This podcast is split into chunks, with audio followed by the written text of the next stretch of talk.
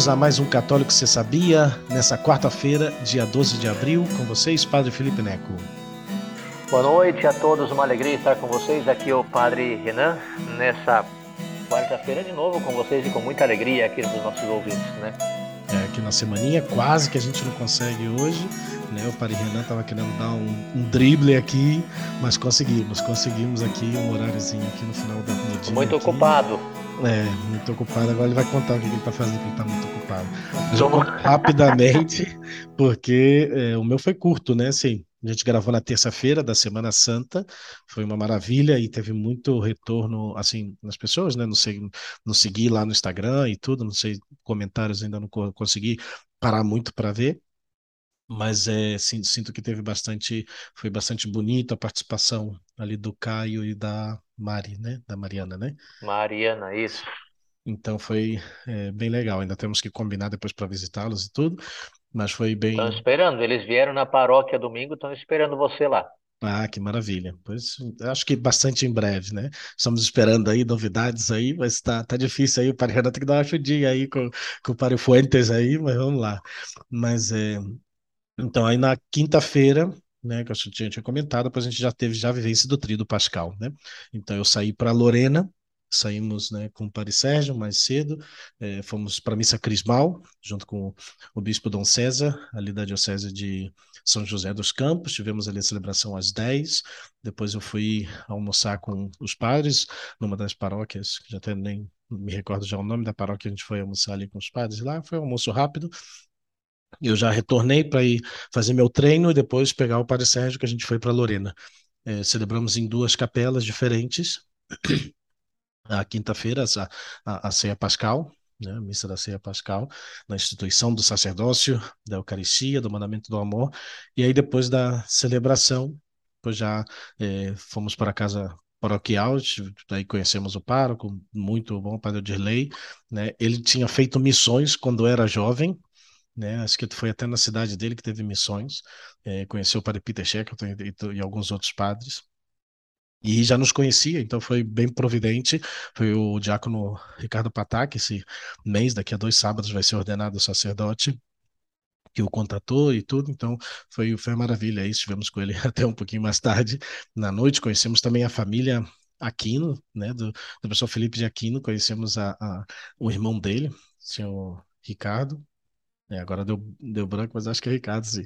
E, e aí a sobrinha e tudo. Foi bem bonito. Eles estiveram na celebração, aí depois nos convidaram, jantamos com ele na quinta-feira, depois fomos com o padre. E aí, depois, na sexta-feira, o padre Sé só numa comunidade, né, junto com os missionários, eu acho que chegou a ser um número de quase 100 é, jo adolescentes, jovens vindos de São Paulo e de São José dos Campos, Jacareí. É, então foi muito bonito assim acompanhá-lo já na sexta-feira na celebração da Paixão do Senhor. E o Padre Sérgio foi para Itajubá, para a comunidade Sol de Deus, que nos pediram aí ajuda. A gente não estava tão longe, fiz uma hora e dez, quinze para ir depois. Então o Padre Sérgio foi na sexta e retornou na sexta mesmo. E eu fui no sábado, já no final da tarde. É, celebrei a Solene Vigília Pascal, muito bonito, com as irmãs do Instituto Hesed, que estava lá, e está maior, tem três irmãs novas, acho que são como 12 agora na comunidade, então uma comunidade bem grande, quase 12, 10 assim, não cheguei a contar, mas está por aí, e dormi lá e celebrei já bem cedinho de manhã, às 7 horas, né, teve a missa do domingo de ressurreição, e já voltei correndo para encontrar já o povo já terminando a missa ali, já se despedindo, para voltar já para casa. Então foi uma foi aquele trido pascal intenso, sexta-feira inteira confessando, literalmente, é, cheguei, daí fiz a primeira meditação para os jovens lá, para a juventude e família missionária que estavam lá. Meditação de manhã, sete e meia, e já sentei para confessar e direto até hum, é, nove horas da noite quase. E aí nove horas mais ou menos, é, confessando praticamente todo o tempo, só parei para Aí nem almocei, eu preferi esse dia só fazer um, um, só comer fruta assim na hora do almoço. Aí fui para casa paroquial, dei uma descansadinha rápida, voltei para a celebração. Acabou a celebração da paixão, continuei confessando até 9 horas da noite. Então foi Parece o maravilha. Ars, padre, é, não, foi, foi, foi bem parece... intensa e muito confessando muito os próprios missionários e tudo. Foi bem bonito também acompanhar, sobretudo né, os adolescentes, jovens de São Paulo que, que não os conhecia para nada, é, que vieram com o diácono Patá, o diácono Ricardo Patá, que os trouxe, né? São muitos que estão na crisma, então foi bem bonito. E depois sábado foi confessando também toda manhã, aí sim já foi mais o, o povo de Deus, porque aí na sexta-feira né, os missionários passaram visitando as casas, convidando para os sacramentos, né? E aí confessei também pois, praticamente toda manhã, até aí já almocei ali com eles, é, depois fui na casa paroquial rapidinho, né? Aquele, não foi nem descanso, que eu não consegui nem descansar, foi só arrumar minhas coisas, tomar um banho e trazer já as coisas para terminar de ver ali o povo e já sair para Itajubá. Cheguei lá umas 8 horas, tomei um cafezinho da tarde assim rápido e já fui para a celebração. E foi intenso porque uma família pediu para dar unção dos enfermos para sua mãe em Pouso Alegre. Então eles foram me buscar em Itajubá e depois que terminou a vigília pascal, quase meia-noite, saímos de lá, fomos até Pouso Alegre, deu um pouquinho mais de uma hora, atendi em confissão, dei unção dos enfermos e voltei também. Fui chegar ali em Itajubá quase três e meia para deitar e nada, seis e quinze já estávamos de pé, arrumar. Depois tivemos a procissão ali curta da ressurreição e já a celebração. E voltei para Lorena. Então foi intensíssimo depois ali o, o resto do sábado e domingo mas foi muito bonito, né? Poder acompanhar e celebrar e, e celebrar essa grande festa, né? Ano passado eu comecei com Cristo Resurrexit, mas hoje aqui a gente está na, na, correria aqui também, mas foi então, Feliz Páscoa de Cristo ressuscitado para todos vocês então, e assim foi nossa Páscoa, segunda-feira, nosso dia de descanso normal por aqui, e ontem tivemos o nosso passeio de Páscoa, clássico passeiozinho de Páscoa, fomos em Itanhaém, aí à praia, junto com os noviços aqui, os meus noviços aí aproveitaram para jogar na praia, seu futebolzinho, seu frisbee, pular na água, Estava é, meio sozinho, só que eu já estava já com remanescência da gripe desde as missões que querendo pegar entre chuva, choveu bastante lá, sobretudo na, na sexta-feira caiu o céu, sábado choveu um pouquinho assim pela tarde e depois é, acho que é mudança de clima e tudo, porque também suei bastante, estava bem quente também para as celebrações e depois chuva, baixava a temperatura, então aí já estou aqui com resfriadinho aqui, tentando gravar mesmo meio resfriado, mas aqui estamos. E hoje aqui é, gravando aqui com vocês. Pois conta aí, padre, que, como foi isso? Sua, sua, foi corrida. Tenho certeza que a Semana Santa foi muito corrida, que numa, numa realidade paroquial também é bem corrido, né? Claro, com certeza. Tem os remedinhos aí que eu conheço bem que vou passar para você, hein? Se quiser. La medicina. Queima tudo. La medicina della Clementina. É, La... boas, Você conheceu a Clementina lá, lá em Trento? Conheci, né? conheci é. de Trento. E, e conheci a medicina especial dela conheci também, né? Conheci também. É, chamada grapa. Na, na medicina especial. Eu tomei uns tempo atrás aí uma dessas, porque uma família me ofereceu lá. Desce queimando tudo. É. Mas enfim, é, não, eu não me lembro que dia nós gravamos, mas acho que foi na quarta, né? Não, foi na terça. Na terça que a gente conseguiu até adiantar um dia, assim, meio ah, terça-feira, claro, que é difícil com a Mari, você. É, é. Tava com a Mari e com, e com o Caio, né? Sim, é. tem razão. Nós tivemos aqui o nosso, o nosso, é, a nossa missa de, dos Santos Olhos com o bispo também, junto com o clero, foi muito bonito. Também foi na quinta de manhã café da manhã lá, café da manhã com todos os padres e aí depois a missa e já voltamos para casa preparar já o nosso o nosso trilho, né? Como a gente tem duas paróquias, vocês sabem, então eu fiquei celebrando numa paróquia, o outro padre eh, Martinho, para Dilson celebraram na outra, mas assim a gente foi se dividindo e conseguimos atender muita gente, realmente muita gente, né? Como você sabe, nosso espaço ali é, é, limitado, mas fiquei muito contente mesmo. Muita gente, seja para confissões também, na quinta, na sexta, no sábado, seja também para celebrações. Mas eu não saí igual o Padre Felipe, assim, cada dia estava numa paróquia diferente, numa cidade diferente, num estado diferente. Eu fiquei só ali mesmo na, na minha paróquia, né? É... Porque sim tivemos missões com os seminaristas do Seminário Mater Ecclesiae e alguns jovens da paróquia, tivemos também missões da Santa de Vives, então foi também um momento muito bonito de levar essa mensagem da Páscoa, assim como o Padre Felipe teve lá os seus 100 jovens nas missões em, em Lorena, né? Eu, nós vivemos ali na Paróquia Santa de Virgens mesmo, era mais ou menos uns 20, 25 jovens. Então foi um momento também bonito acompanhá-los, levar a unção dos enfermos ali nas casas é, e, enfim, confessar, seja os jovens missionários, seja também o povo de Deus que vinha confessar na sexta-feira, no sábado, foi também o dia todo de missões. Sábado a gente preparou uma atividade para as crianças ali da paróquia, é, então foi também, enfim, muito, muito intenso. Celebrações cheias, celebrações lotadas, momento, povo muito fervoroso. É, a celebrar, particularmente, eu gostei muito de celebrar a celebração da Paixão, porque foi um momento muito, muito bonito, um povo muito fervoroso. E também eh, os nossos coroinhas fizeram ali uma encenação da, da Via Sacra, simples, mas muito bem preparado, na paróquia Nossa Senhora de Guadalupe.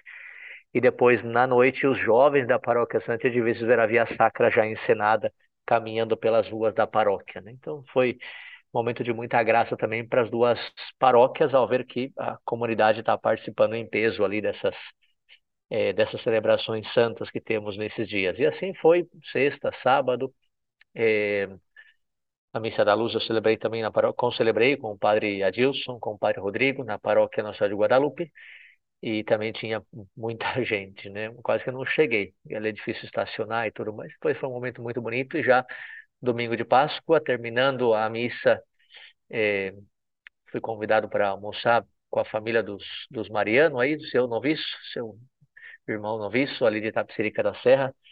É, eu sou padrinho de crisma do Gabriel, então fui almoçar com a família dele. Foi um momento também muito familiar, muito legal, muito divertido e já voltamos para para o nosso jantar comunitário aqui de, de, de domingo à noite, jantar de Páscoa em comunidade, e já saímos na segunda-feira. Agora sim, é verdade, o Padre Felipe disse que, é, que a Semana Santa foi muito intensa, é verdade, mas depois da Semana Santa, aí sim a gente saiu para uns dias de descanso. Estamos aqui descansando na praia, graças à providência de Deus, que sempre nos atende, e a gente consegue uns dias de descanso, três dias, e já voltaremos amanhã ao trabalho. Então, daqui que eu estou agora. Espero que dê para ouvir bem, que funcione tudo bem, porque eu estou fora de casa, aproveitando para descansar, recuperar as forças e depois voltamos aí na ativa, né? Minha, minha semana foi intensa, mas tudo no mesmo lugar. Não sou assim tão peregrino, não. Bem, maravilha. Hoje vai ser um tema hot topic aqui, hein? É um tema quente aqui, né?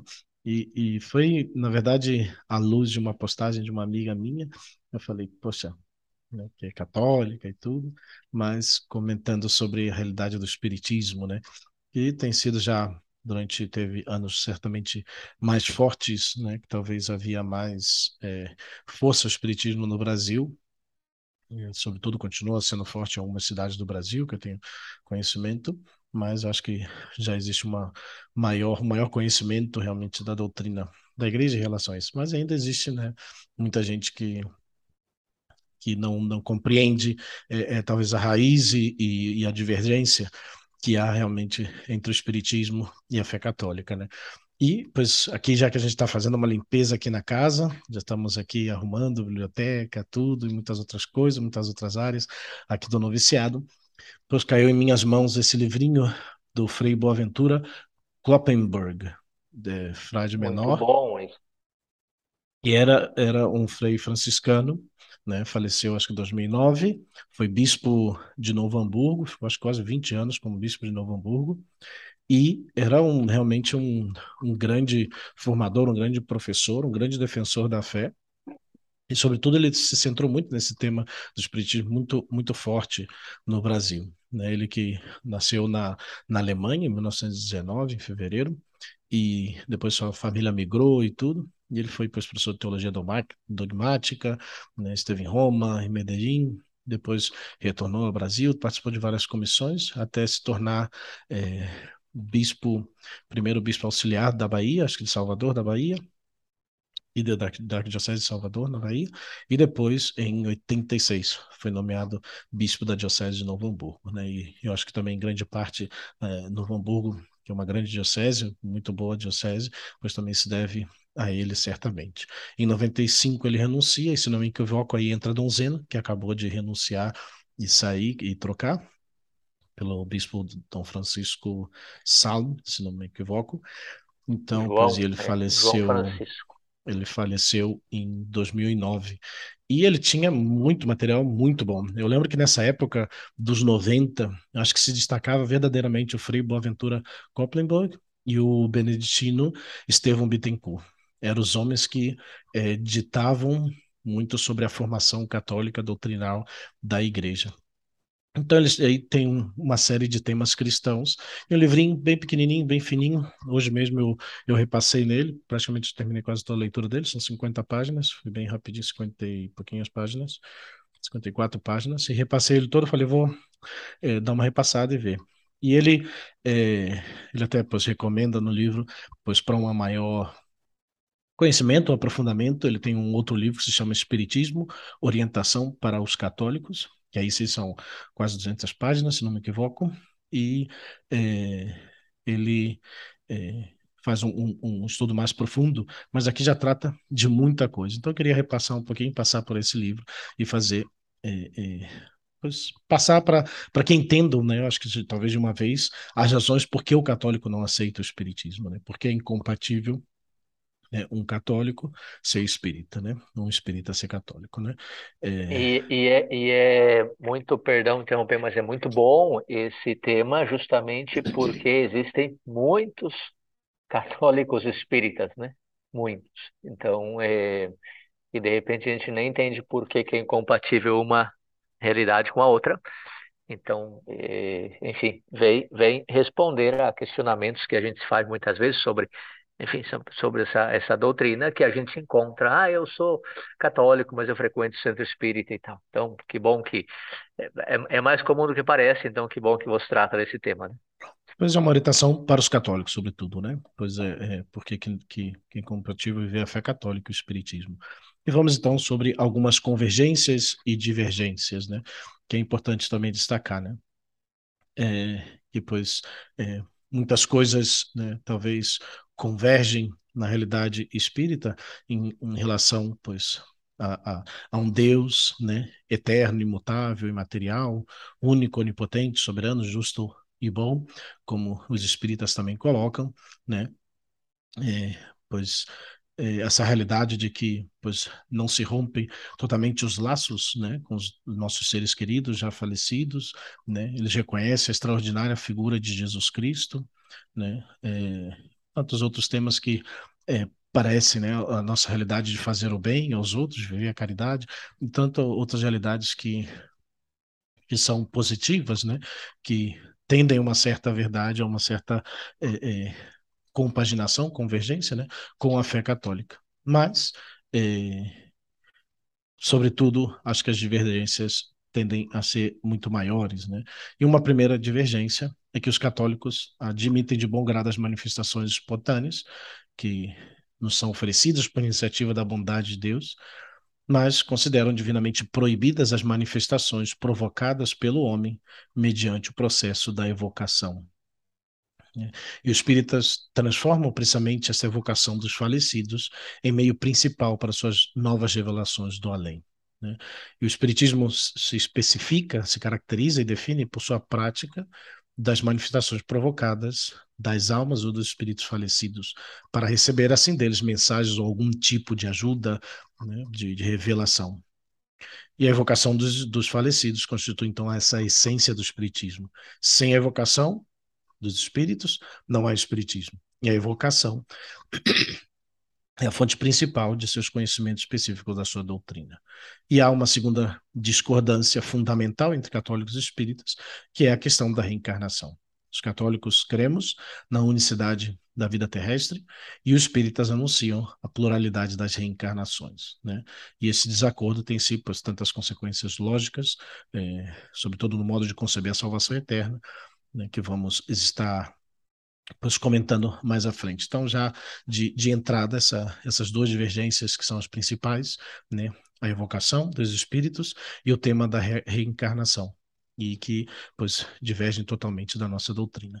Como surge o espiritismo? Muito rapi rapidamente, comentar um pouco aqui da parte histórica, a prática da evocação dos falecidos para deles receber conhecimentos, também chamados de necromancia, perdão, do grego necros, falecido, e manteia, adivinhação, é antiga, né? Pois essa prática é bem antiga, mas o seu aproveitamento sistemático, denominado espiritismo, vem do século passado, é algo mais recente o que vivemos, né? Surge primeiro nos Estados Unidos, em torno dos estranhos acontecidos, acontecimentos de Hydesville, com as irmãs Margarida e Catarina Fox, a partir de 1848, que é, acredito que tem um testemunho posterior delas, é, não sei se escrito ou gravado, mas de algum modo tem é, o testemunho delas, que elas inventaram tudo, né? Toda aquela coisa que tinha de é, aparição e espíritos que falavam, né? Mas ainda que, né, talvez elas como que foram as que que fez surgir nos Estados Unidos, ainda é, um ano antes, em 1847, é, já aparecia uma obra, já evocando né, dos magnetizadores de Paris, né, que serviam desses sonâmbulos ou médiums para receber revelações do além-túmulo. E é daí que pois, é, nasce realmente essa ideia do espiritismo. Essa palavra foi proposta por Hippolyte Léon Denisard Rivel, né, mais conhecido pelo pseudônimo de Allan Kardec, o codificador sistemático de um tipo especial de espiritismo conhecido também como kardecismo, que é esse espiritismo dominante aqui no Brasil. Né? Não vou comentar tanto sobre a vida dele, mas Allan Kardec, sobretudo, não era particularmente versado em religião e muito menos em teologia. Não era um estudioso dessa área, estudava, outras coisas, mas não essa área. E em maio de 1855, ele começa a interessar-se pelo fenômeno dessas mesas girantes e falantes, nascido nos Estados Unidos, sobretudo com, com essa disseminação dessas irmãs Fox, né? E ele aceita a teoria da presença e atuação dos espíritos ou almas dos falecidos nos movimentos de mesas, cestas e outros objetos usados pelos sonâmbulos, é, dos magnetizadores, né? E só na base já começa com uma mentira, né? Pois, né, que foi colocado que as irmãs Fox mesmo, ela, elas pois, revelam que realmente tudo aquilo era mentira por parte delas. Já dois anos depois, né, em 1857, ele vai publicar o Livro dos Espíritas, que é considerado pelos espíritos como dia, né, o dia 18 de abril de 1857, como o dia da fundação do espírito do espiritismo. Né? Também tem outra obra importante dele, o livro do, dos médiuns, e o Evangelho segundo o Espiritismo, que é a sua obra mais difundida no Brasil.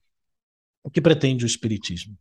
Nas obras póstumas de, de Allan Kardec, pois tem algumas das suas previsões, e sobretudo ele comenta que ele recebeu essa comunicação de ter como guia espiritual o próprio Espírito da Verdade, já prometido por Jesus Cristo aos apóstolos no Evangelho. Né? Quando Jesus fala que né, tenho que dizer-vos muitas coisas, mas que não podeis compreender, mas quando vier o Espírito da Verdade, ele vos conduzirá à verdade plena. Né? E, e, e essa plena verdade estaria então começando em 1856, segundo Allan Kardec. Né? O Espírito não falou, não, não, não, não se revelou a ninguém até 1856, e ele foi o escolhido de Deus, né, desse Espírito de verdade, para poder receber toda a verdade, né? Então, no dia 12 de junho de 1856, o Espírito de Verdade lhe teria revelado a sua missão de reformador. Então, é, é, ele tinha que reformar. E depois, já alguns anos depois, ele julga ter recebido, sempre do além, né, esta mensagem que define a própria missão do Espiritismo como a verdadeira religião, a religião natural. Né? Então, essa é a ideia. E assim, o Espiritismo se considera como sendo a terceira revelação. O Espírito Santo que se revela a Allan Kardec. Então, a primeira seria, e para eles assim dizem, veio por Moisés, né? Deus que se revela a Moisés, a segunda por Jesus Cristo, e a terceira através dos Espíritos, principalmente do Espírito da Verdade, o Consolador prometido por Jesus. Então, seria revelado a Allan Kardec. E essa é, pois, basicamente, né, é, de, com, de como veio né, essa, essa, essa revelação para ele, de como ele é, é, colocou. E, de, e ele pois, apresenta, assim, em resumo, sua doutrina espírita, como o, o credo, a religião do espiritismo, religião que pode conciliar-se com todos os cultos, com todas as maneiras de adorar a Deus. Né? Esse é o laço que deve unir todos os espíritas numa santa comunhão de pensamentos, enquanto se espera que ele ligue todos os homens sob a bandeira da fraternidade universal. Esse é, é, o credo, né? Então, o Espiritismo termina sendo uma religião sem ritos, sem liturgia e sem sacramentos. Nós vamos voltar mais na frente em relação a isso e vamos aqui ver então um pouquinho sobre a doutrina espírita e a mensagem cristã. né, e, e ver um pouco dessas divergências já diretamente. Né? Primeira, a revelação divina. Né? Para nós, né, as católicos, nós cristãos, os livros da Sagrada Escritura são divinamente inspirados, né? é dogma para nós, é onde Deus se revela.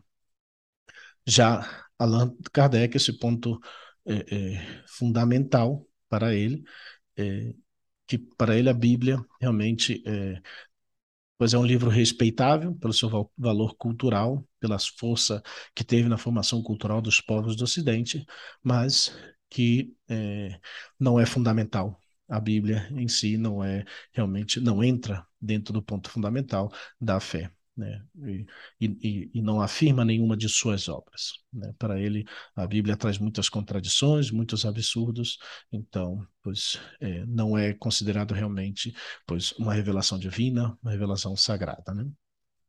A doutrina sobre Deus, um segundo aspecto né, que diverge bastante, é, ele usa expressa, expressões de sabor panteísta né, no seu modo de falar, Deus é a grande alma universal, de que toda alma humana é uma centelha. Né? Essa, pois, essa ideia panteísta né, pois é um sistema filosófico que nega a distinção entre o Criador, entre Deus e a criatura, e afirma que tudo é Deus ou Deus é tudo. Então, ele vai colocar que cada um de nós possui um, em estado latente forças emanadas do divino foco. Né? Pois é, essa grande alma universal de que toda alma humana é uma centelha, uma irradiação. Deus imanente, sempre presente no seio das coisas. São frases que ele vai colocar. E para nós é muito claro que Deus é o Senhor de todas as coisas e que diverge das suas criaturas. Né? Depois, comentando já a Santíssima Trindade, pois para nós católicos que professamos a fé na Santíssima Trindade, esse é o mistério central da nossa fé e da mensagem cristã, desde os inícios do cristianismo. Mas já o credo espírita proposto por Allan Kardec desconhece totalmente a Santíssima Trindade. A posição dele no conjunto de suas obras de absoluto sistemático silêncio com relação a essa doutrina cristã e no Brasil, o Espiritismo, em peso, desconhece ou nega essa mesma realidade da Santíssima Trindade. Deus é, é, é um só. Né? A doutrina sobre Jesus Cristo, pois para nós Jesus Cristo é verdadeiramente Deus, verdadeiramente homem, né? e a afirmação da divindade de Jesus é fundamental para a nossa fé cristã. Mas Jesus não entra no credo espírita que formula Kardec. Para ele, Jesus não era Deus. Né? É, Jesus até mesmo é, não possuía um corpo real, né, de carne e osso, mas seria aparentemente um, um, fluido, né, uma, uma, uma, realidade desse, desse modo. Né. Jesus até tem um livro posterior de é, Guilherme Ribeiro, que fala que Jesus nem Deus nem homem, né? O título do livro, que é um dos seguidores de, de, de que compendiou a cristologia espírita, né? E coloca de Allan Kardec, coloca esse o título do livro, né? Então, Jesus para eles, não, não para Allan Kardec não era Deus. E sobretudo, né, parte disso a doutrina entra também, se Jesus não é Deus, a doutrina sobre a redenção também cai, porque para nós é pelo sangue de Jesus Cristo que temos a redenção, a remissão dos pecados, segundo a riqueza da sua graça, que ele derramou profusamente sobre nós. É, lemos em Efésios no capítulo 1. Então, a nossa redenção pela paixão, morte e ressurreição de Jesus é essa verdade fundamental da fé cristã que acabamos de celebrar. E nisso consiste propriamente a boa nova, o evangelho, anunciar a paixão, morte e ressurreição de Cristo. Mas nem essa verdade tão central entra no credo espírita, porque, segundo ele, cada um deve ser o seu próprio redentor através do sistema das reencarnações. E por isso, no Espiritismo, né, a soteriologia, essa doutrina da salvação, é deslocada da, da cristologia para a antropologia. O homem é seu próprio salvador. Cada qual deve resgatar-se a si mesmo, resgatar-se da ignorância e do mal. Depois, sobre a doutrina né, da igreja, né, pois o nosso credo de creio na igreja una santa, católica apostólica, que entra dentro da nossa, nossa profissão cristã, pois é negada né, para eles, é, porque né, com a negação da doutrina cristã sobre a redenção e a santificação dos homens, também se contesta todos os meios instituídos por Jesus Cristo para a salvação e a santificação, a começar pelo batismo, que eles, pois, não acreditam. O batismo, pois, se o batismo traz a salvação, né, pois não precisa mais de reencarnações, já que é pelas reencarnações que o homem deve alcançar a perfeição. Né? E assim também não teria sentido a Eucaristia, porque, segundo eles, o mistério pascal não tem valor de sacrifício pelo, pelos pecados dos homens. Também não teria razão mesmo a confissão, né? porque não precisam do perdão divino que lhes é oferecido por Deus. Nem teria sentido, porque somente mediante as reencarnações que vai se alcançando o perdão, a purificação das suas faltas, dos seus pecados. E também, pois os espíritos não dão nenhuma importância nem a Pedro, nem a seus sucessores, nem à igreja que Jesus dizia ser sua, nem ao poder das chaves que o Senhor Jesus entregou ao chefe do colégio apostólico. E tudo isso fica já superado, pois eles vão receber as orientações dos espíritos que baixam em seus centros ou terreiros. Então, a revelação, pois eles não precisam de nenhuma autoridade, vem dos próprios é, espíritos que vêm revelar. Então, por isso, aquela ideia que eu comentei antes, sem rito, sem liturgia e sem sacramento, se faz é, entendível também nesse aspecto aqui.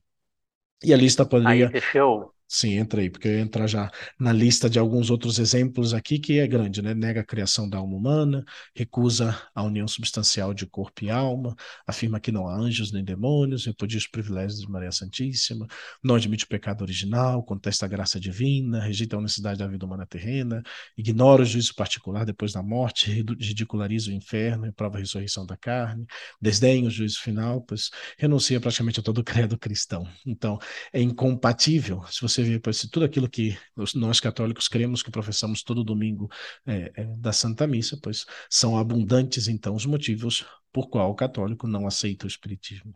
Né? E podemos afirmar claramente que o Espiritismo não é cristão. Então, mas é muito interessante isso que você fala, é porque muitos católicos entendem, e muitos de nós também, eu digo por mim, né, entendemos é, a incompatibilidade com relação à invocação, né? Invocação dos espíritos, invocação da alma e tal. Mas é, a partir do momento que nós entendemos também a negação da Trindade, a negação de Jesus Cristo como Salvador, a negação de toda a tradição e magistério, é, é muito mais profundo do que é, simplesmente a, invocação, a reencarnação, a invocação dos espíritos, ou incorporação e tudo isso, né? Eu sinto que às vezes, e é interessante esse tema que você está tratando, porque às vezes a gente fica muito no tema da alma, né, da invocação e da incorporação e da reencarnação, e esquece que, que de tudo que você falou agora, praticamente os pilares da nossa fé são negados também, né? Sim, pois aí, como comentei, né, o credo todo praticamente cai por terra, né? Ou seja, praticamente toda a nossa profissão de fé cai por terra, né? Essa é como a primeira parte, pois é, vamos entrar então um pouquinho mais sobre agora a proibição divina da evocação. Não vou, vou mencionar só os textos, não vou ler os textos bíblicos, mas é importante ver porque esses são os pilares, né, do que eles acreditam, né, a evocação dos espíritos e a reencarnação. Então vamos fazer um comentário sobre esses dois aspectos, né? Sobre a proibição divina da evocação, né, vimos que a evocação, ou a manifestação provocada das almas dos falecidos, que são os espíritos do Espiritismo, especifica, caracteriza e define um movimento suscitado por Allan Kardec. Né? Sem evocação, não há Espiritismo. Então, a evocação realmente é a base da doutrina codificada por Allan Kardec. Entretanto, a evocação não foi inventada por Allan Kardec. Né? A sua prática já era conhecida nos tempos do Antigo Testamento. Né? Pois já no, no meio dos quais vivia o povo judeu, se, se era conhecido e praticava abundantemente. Mas o próprio Deus proibiu, então, severamente a evocação. E os textos são abundantes, né? E, e é bom é, constatar que, pois, sobretudo naquele tempo, Deus não tinha se revelado. Então, existia um constante, né, porque está ligado à nossa própria antropologia, à nossa própria realidade, um desejo do homem de buscar pois, algo, alguém a que adorar. Né? Buscar algo que está acima dele, de onde vim, para onde vou, nessa né? realidade. Então, uma das manifestações né, dessa religiosidade humana, uma coisa natural, pois é em buscar também, pois, talvez nos seres mortos, se você é, recorda, até muitos filmes aparecem, muitas das religiões, né, é, mesma latina, grega, tinham suas evocações aos mortos, a seus né, descendentes, né, tinham lá suas seus, seus status, pequenos status né, de parentes, de pessoas já falecidas, e aí eles rezavam. Né? Então, é algo que pois, se pode dar naturalmente no homem, até mesmo de talvez não tê-los como Deus, mas tê-los como mais ou menos um intercessor né, de suas vidas.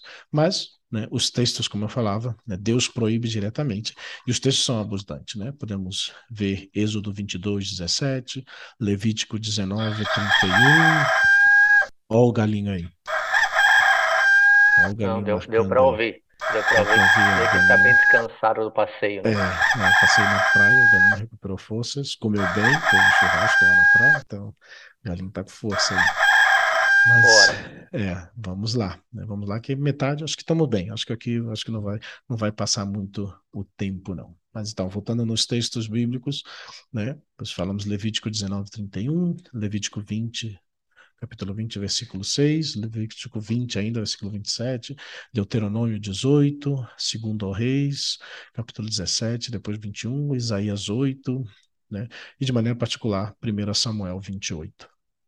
É, que são textos é, que colocam realmente essa proibição por parte de Deus.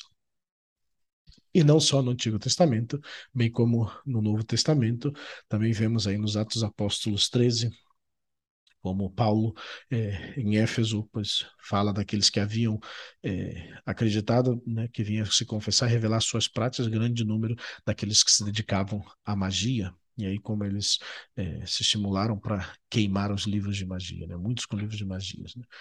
E depois, na carta de São Paulo aos Gálatas, no capítulo 5, ele vai falar né, que aqueles que se entregam à magia não herdarão o reino de Deus. E também o Apocalipse de São João revela que a parte dos magos se encontra no lago do fogo de, e enxofre, e que na hora do julgamento eles ficarão de fora da cidade eterna. Então são palavras bem fortes, né? Que a Bíblia nos coloca, né, contrários realmente a esses que fazem a evocação dos espíritos. Então, não é só uma coisa doutrinal da igreja, mas é uma realidade também, antes de tudo, bíblica também. Né? Essa é proibição divina da evocação dos espíritos. E um documento da Santa Sé de 24 de abril de 1917, é bastante antigo, mas que coloca de bastante, com bastante claridade é, e declarava essa ilicitude de é, assistir a sessões ou manifestações espiritistas, sejam elas realizadas ou não com auxílio de um médium ou com ou sem hipnotismo, né? seja quais forem essas sessões ou manifestações. Né? Então, é uma orientação oficial da igreja também essa proibição. Né? E que está claro que para para nós, pois não não corresponde aquilo que nós queremos viver e, e a realidade também, né? Então, o espiritismo que pretende ser precisamente essa terceira revelação, não só não entra nos planos de Deus revelador, mas se opõe a toda a economia divina, né? Pois seguindo aqui, pois o, o segundo, a segunda ideia principal é, é a reencarnação, né, a heresia da reencarnação, pois que coloca que a suposição da reencarnação ou da pluralidade das existências, né, chamada também de palingenesia, é certamente esse ponto central de toda a doutrina espírita. Allan Kardec chega a dizer que é um dogma, né? ele que era tanto assim contra é, é, os dogmas da igreja, pois ele colocou a, a reencarnação como um dogma para ele. Né? E segundo pois, todo o seu pensamento gira em torno das vidas sucessivas, né? o progresso contínuo através da reencarnação, da mentensomatose, né? como diria Platão, né? é o seu postulado básico. Então, e a palavra reencarnação composta do prefixo re, designativo de repetição, e do verbo encarnar, tomar corpo, significa etimologicamente tornar a tomar corpo, e designa a ação do ser espiritual, espírito alma, que tendo já animado um corpo no passado, foi posteriormente dele separado pela morte e agora torna a informar ou vivificar um corpo novo. Essa é pois, a ideia da reencarnação. Né? e, e a, o vocábulo reencarnação não ocorre nunca nos evangelhos. Né? O mais importante, porém, não é a palavra, e sim a doutrina acerca da reencarnação, que pode ser compreendida com quatro composições, que é o que vamos comentar e, rechaçar, rejeitar, segundo pois, a nossa fé. Né? Primeiro, né, essas são as quatro proposições da reencarnação, a, a pluralidade das existências. A nossa vida atual não é a primeira, nem será a última existência corporal, já vivemos antes, ainda teremos que viver inúmeras vezes em corpos materiais sempre novos. Essa é a primeira proposição. A segunda proposição da reencarnação é o progresso contínuo para a perfeição, a lei do progresso impele a alma para sempre novas vidas e não permite não só nenhum regresso, mas nem mesmo estacionamento definitivo a meio caminho. E muito menos comporta um estado definitivo de condenação sem fim, que seria o inferno. Mais século, menos século, todos chegarão à perfeição final de espírito puro. Então, todos irão salvar-se. Terceira eh, proposição: a conquista da meta final por méritos próprios. Em cada nova existência, a alma avança e progride na proporção dos seus esforços. Todo mal cometido será reparado com expiações pessoais sofridas pelo próprio espírito em novas e difíceis encarnações. A lei do karma, que é conhecida. E que até mesmo muitos católicos ficam falando né, sobre karma e tal, essas coisas, né, que já entram no vocabulário, infelizmente. Né?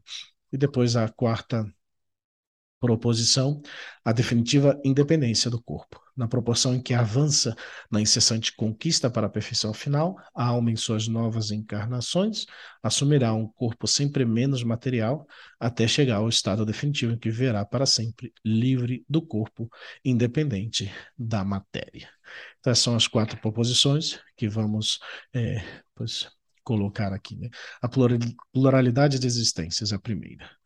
Quem conhece, lê e medita habitualmente as Sagradas Escrituras, né? verificará, especialmente o Novo Testamento, verificará facilmente que Jesus, quando fala desta nossa atual vida terrena, costuma lhe atribuir um valor decisivo para toda a existência posterior à morte.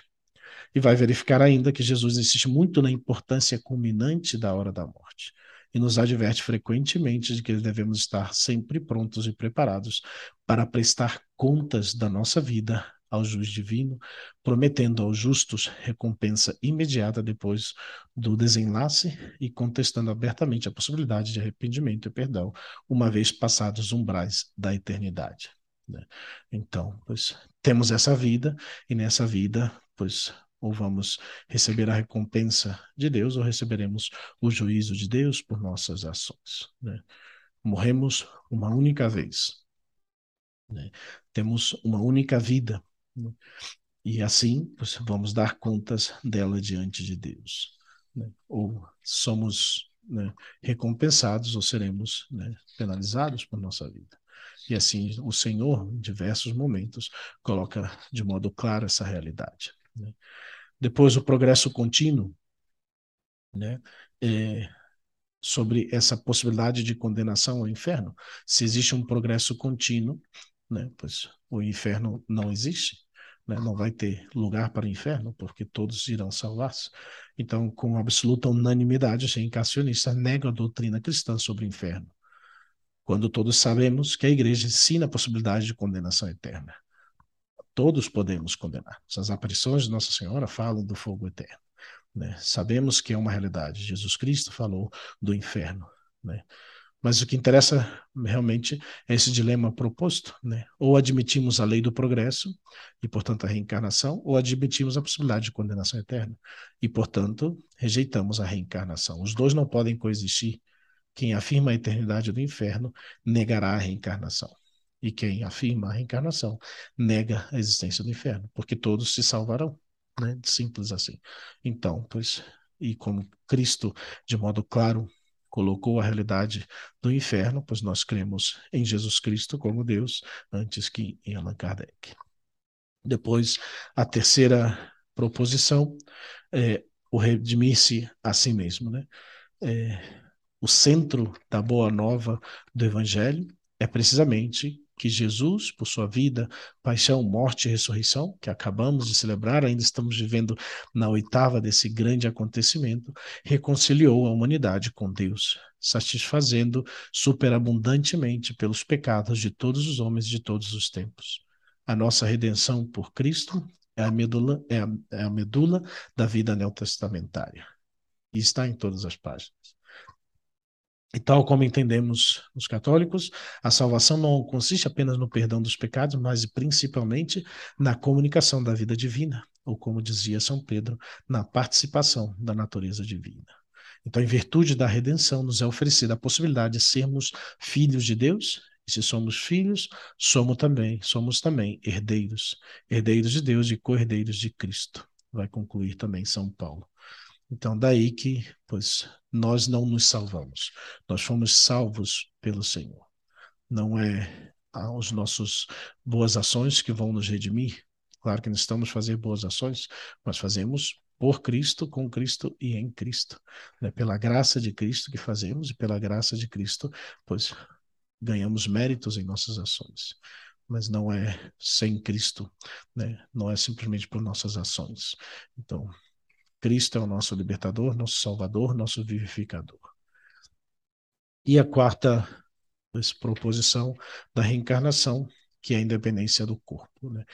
E seria, pois, a negação da doutrina cristã sobre a ressurreição dos mortos. Né? Creio na ressurreição da carne. É a profissão de fé de todos os tempos apostólicos. Né? Cristo ressuscitou. Né? E, pois, os reencarnacionistas pois, negam a ressurreição. Né? E São Paulo é claro: se não há ressurreição dos mortos, também Cristo não ressuscitou.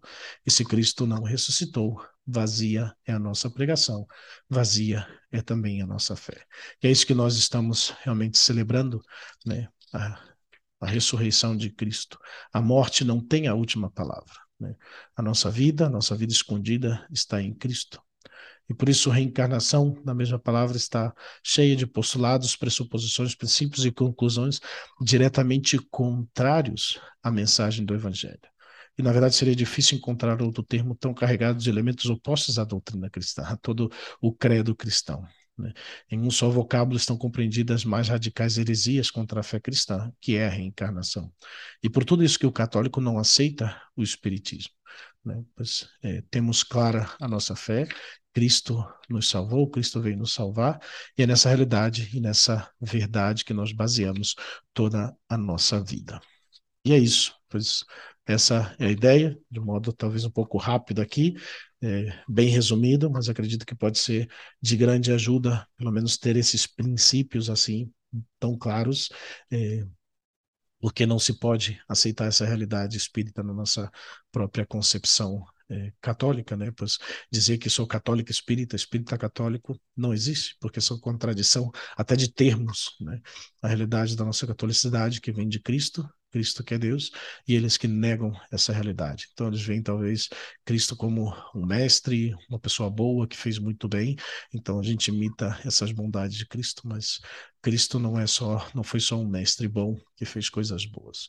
Ele morreu né? Sofreu, morreu na cruz e ressuscitou para nos trazer a salvação e nos levar para a glória do céu e a ressurreição final da nossa carne, da nossa união, do nosso corpo e da nossa alma. E é isso, eu acho que eu espero que tenha sido de ajuda para cada um de vocês, essa realidade. Não sei se o Padre Renan quer complementar, colocar alguma coisa. Aí, pois, senão, pois vamos Sim. terminando por aqui. Não, muito obrigado. Quero agradecer, né? Muito obrigado. E na realidade, eu acredito que, claro, além do que nós já falamos, né? Eh, toda a invocação dos espíritos e tal, mas eu acho que a grande confusão do católico, primeiro que não se sabe toda essa, como ele, como você disse, o catecismo, né? O catecismo, catecismo espírita não se sabe, a Bíblia espírita não se conhece. Mas também eu acho que toda uma questão, entra uma questão de sentimentalismo, aí eu me sinto bem, eu me sinto relaxado, eh, eu me sinto, não sei, né, em paz, eh, por um lado, e por outro também o tema do, eh, da, da carência que de repente essa teoria vem suprir quando eu perco um ser querido, né, quando morre um ser querido de repente eu experimento essa carência, provavelmente essa doutrina vem é, preencher. Porque se o católico conhecesse, se o católico realmente dissesse, é, conhecesse bem que a doutrina espírita ela nega os pilares né, mais básicos da fé, como como você comentou, né?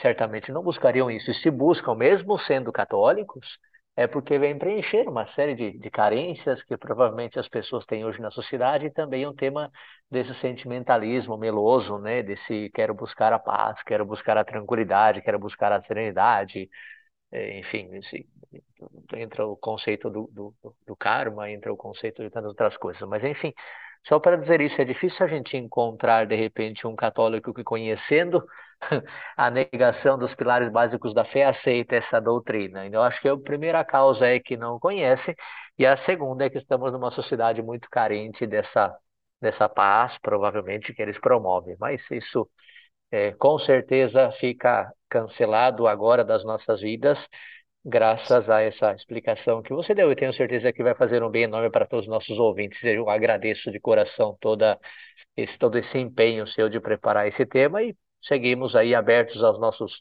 ouvintes, todas as dúvidas, questionamentos ou qualquer coisa que tiver, estamos aqui à disposição, né? Maravilha, mas é isso. Espero que seja de ajuda então para cada um de vocês. Contem com nossas orações e, se Deus quiser, até próxima semana. Cristo ressuscitou, verdadeiramente ressuscitou. Aleluia e continuamos celebrando né, não só essa oitava de Páscoa, mas toda, né, todo esse período pascal, pois que seja de, de modo especial esse fim de semana, né, o Domingo da Misericórdia, está instituído pelo Papa São João Paulo II, pois que seja um, domingo também de muitas graças para nossas vidas, experimentar a misericórdia divina. Fique com Deus e até a próxima semana, se Deus quiser. Claro, eu acredito que oitava de Páscoa é um momento muito forte também para viver essa ressurreição, então que seja uma semana abençoada para todos de vivência da ressurreição, dessa alegria, dessa paz que nos traz o Cristo ressuscitado. E nos vemos na próxima semana, se Deus quiser. Um forte abraço a todos.